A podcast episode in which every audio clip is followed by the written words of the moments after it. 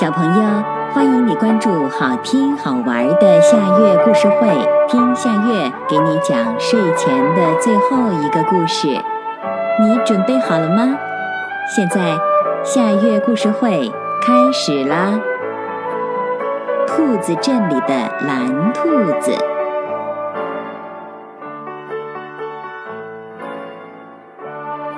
兔子镇上生活着一只颜色特殊的兔子——蓝兔子。因为它身上的颜色和别的兔子不一样，所以蓝兔子很少出门。即使出门，也要用伞遮住头和脸。慢慢的，蓝兔子家攒了一大堆坏掉的旧伞，现在它连站的地方都没有了。有一天，蓝兔子拿着一把枯叶伞，自言自语地说：“扔了可惜，不扔吧，我也不会修。修理雨伞，修理雨伞。”就在这时，蓝兔子听到一个奇妙的声音：“哦，请等一下！”他急忙拿起一把破伞，遮着脸走了出去。透过枯叶伞的缝隙，蓝兔子看见修伞的是一位全身包裹得很严实、穿着老旧的衣服、戴着一个大口罩的老婆婆。我有好多坏掉的伞，你能帮我修修吗？没问题，我什么伞都会修。你家是开伞铺的吗？怎么会有这么多伞？一进屋，老婆婆就惊呼起来：“我我这些雨伞是用来遮丑的。”蓝兔子用手捂着脸：“你不就是只蓝兔子吗？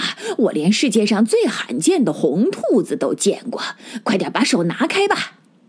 老婆婆用戴手套的手拿开蓝兔子的伞。啊，真的吗？世界上还有红兔子？是的，嗯，你这些伞可能要修一段时间。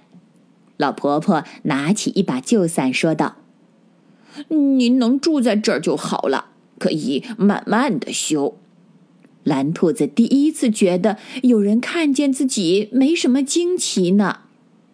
这样最好啦，老婆婆答应了。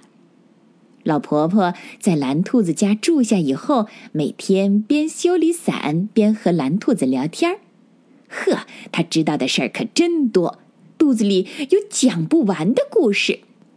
更厉害的是，她能做出好多好吃的食物：胡萝卜玉米羹、莲藕荷花饼、松仁小土豆、南瓜西米露。慢慢的一天天过去了，这一天。老婆婆把修完的最后一把伞交给了蓝兔子，说：“我的工作也做完了，明天我要走了。我舍不得您走呢。”蓝兔子好想让老婆婆多住几天。不行啊，天越来越暖了，我要回家了。老婆婆抬起手擦了擦头上的汗，来，我帮你擦。蓝兔子拿起一条小毛巾，向老婆婆的额头擦去。咦！忽然，他看见老婆婆额头上竟然是红色的。老婆婆，您难道就是传说中的红兔子？蓝兔子瞪大了眼睛。哦，不是，不是。老婆婆连忙摇头，赶紧把头巾拉了下来。怕什么呢？瞧，您有一点红，我有一点蓝，我都不怕您，您怕我什么呢？蓝兔子伸出了自己的小蓝手，还把自己的蓝色额头让老婆婆看。老婆婆被蓝兔子的动作逗笑了。哦，其实，呃，我也没什么，不怕给你看。老婆婆好像下了很大的决心。他摘下裹得严严实实的大围巾，哦，露出了两只红红的大耳朵。他脱掉了裹得严严实实的大厚衣服，哦，露出一个圆圆的红色绒球球的兔尾巴。哦，好漂亮的颜色呀！哦，瞧这些厚衣服穿在身上多难受，本来就应该脱掉的。还有您的大口罩。说着，蓝兔子上前要帮老婆婆摘掉。哦，这个，老婆婆犹豫了，摘了吧，我自己来吧。老婆婆背过身，可是。当她转过身的时候，蓝兔子跳了起来，紧张的说不出话了。哦，老婆婆啊，不，它是一只非常非常美丽的红兔子。你怕我了吗？我不摘口罩就好了。说着，红兔子就要戴上口罩。你太美了。什么？你不怕我吗？我在家乡，大家都像看怪物一样看我，所以我才到处流浪。红兔子捂着脸说：“现在你不要走了，永远和我在一起好吗？”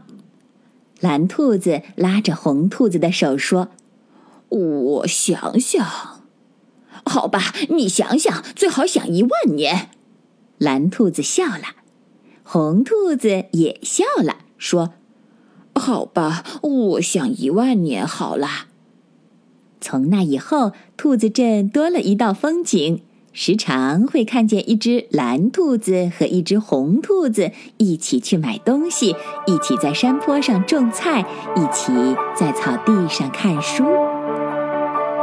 小朋友，这个故事的名字是《兔子镇里的蓝兔子》。这也是今天的最后一个故事。现在到了该睡觉的时间，好好的睡一大觉，做个美梦。我们明天再见啦，晚安。